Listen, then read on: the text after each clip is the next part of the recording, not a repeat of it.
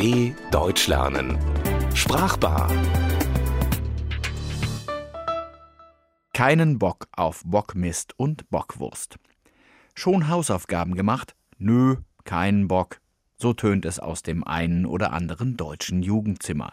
Der Bock hat, rein sprachlich gesehen, jedoch mehr zu bieten, als nur Unlust auszudrücken. Nähern wir uns dem Begriff Bock zunächst von der wörtlichen Bedeutung her. Erstmal ist der Bock ein männliches Tier mit Hörnern, wie beispielsweise der Rehbock, Ziegenbock oder Schafbock. Dann gibt es ihn aber auch als männliches Exemplar von Nagetieren wie Mäusen, Ratten oder Kaninchen. Bekannt sind auch der Hausbock, eine Art des Holzwurms, sowie der gemeine Holzbock, eine Zecke. Auch unter Menschen findet man Böcke. Sie sind störrisch oder unbelehrbar, eben bockig.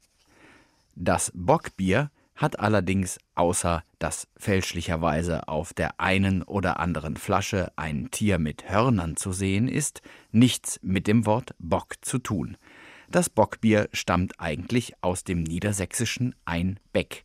Als im 16. Jahrhundert ein Braumeister aus Einbeck nach München kam, um dort sein Bier im extra dafür gebauten Hofbräuhaus zu brauen, nannten die Bayern es zunächst Einpöck.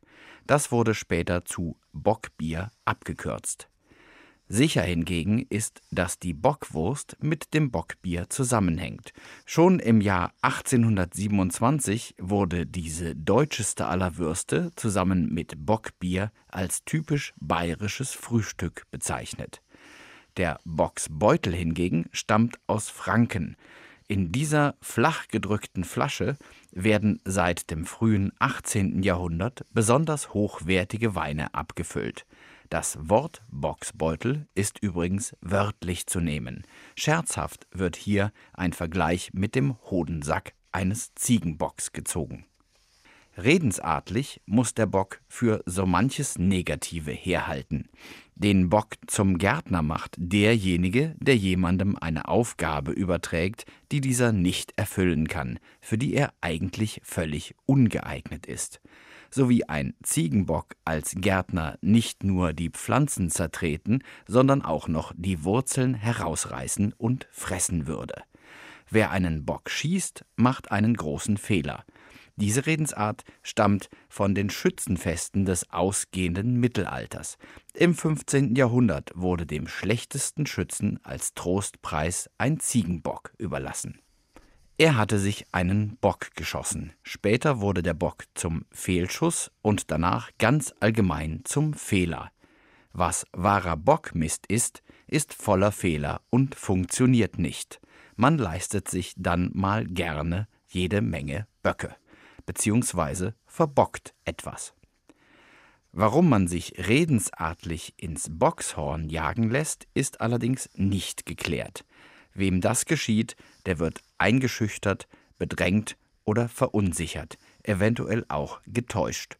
Vielleicht ist die Redewendung einfach nur wörtlich gemeint, denn ein Bock kann jemanden mit seinen Hörnern wirklich in Bedrängnis bringen. Eindeutiger ist die Sache beim Sündenbock. Der wird für alle möglichen Fehler verantwortlich gemacht. Er übernimmt stellvertretend die Schuld. Der Begriff geht auf die Bibel zurück. Im dritten Buch Mose wird erwähnt, dass am jüdischen Yom Kippur-Fest, dem Fest der Sündenvergebung, der Hohepriester durch Handauflegen die Sünden des Volkes Israel auf einen Ziegenbock übertrug und ihn anschließend in die Wüste jagte.